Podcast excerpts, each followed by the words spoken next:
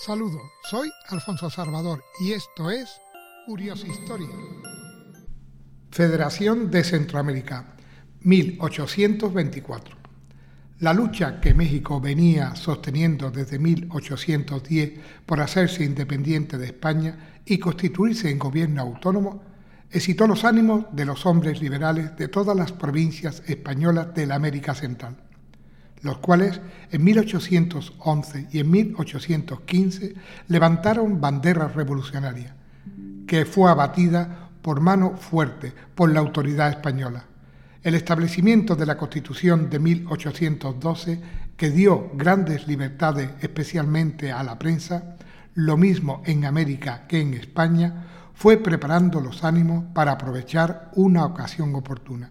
Y esta llegó con el triunfo de México en 1821. El capitán general Gainza no pudo o no supo contener las aspiraciones de independencia de aquellos pueblos y en Chiapas, Guatemala, se adoptó el plan de Iguala.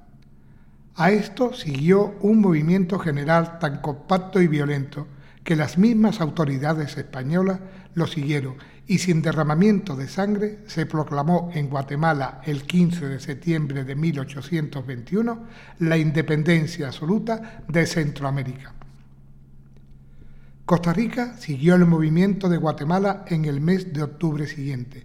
Lo mismo hizo Nicaragua pero ambas provincias, al quedar independientes de España, se declararon segregadas de Guatemala hasta que se aclararan los nublados días que había por allí.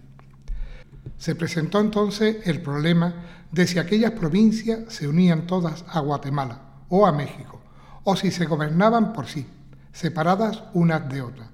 Para resolverlo, cada ayuntamiento de Costa Rica nombró un diputado para que, reunidos, determinasen lo que conviniera a la salud de los nuevos estados.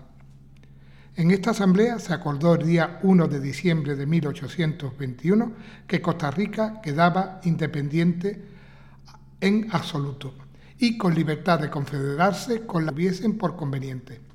Pocos meses después se confederó o anexionó al Imperio de México.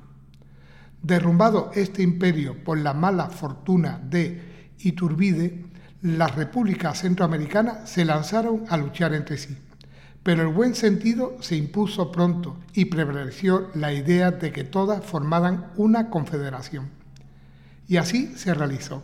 Y unidos los diputados de todas aquellas pequeñas repúblicas, promulgaron el 22 de noviembre de 1824 la Constitución centroamericana que había de regirla a todas. Según esta, Guatemala, El Salvador, Honduras, Nicaragua y Costa Rica formaban la Federación de Centroamérica, aunque cada estado conservaría su gobierno propio. Esta federación duró poco y no hizo felices a los pueblos. La guerra civil asoló la república y al fin volvieron a declararse independientes. Y hasta ahora siguen independientes, eh, lo cual eh, personalmente desde visto desde la historia, pues posiblemente no hubiera sido lo más adecuado. Lo más adecuado hubiera sido tener una Centroamérica fuerte y grande, pero evidentemente en aquellos tiempos en donde estaban las logias masónicas, los liberales estaban a cargo de la revolución, pues no, no interesaba que hubieran estado fuertes e interesaban dividir la tarta en trocitos pequeñitos y lo consiguieron y lo hicieron. Dividieron toda Hispanoamérica en trocitos pequeños como ahora lo están intentando en crear frente a las Malvinas un país de, de indígenas y lo están intentando y es una técnica que han utilizado toda la vida. En fin, desgraciadamente para nuestros hermanos eh, eh, de origen, pues así, y es lo que, lo que ha habido, y bueno, y se creó, se crearon muchos países. Muchas gracias por escucharme y un saludo virtual a todos.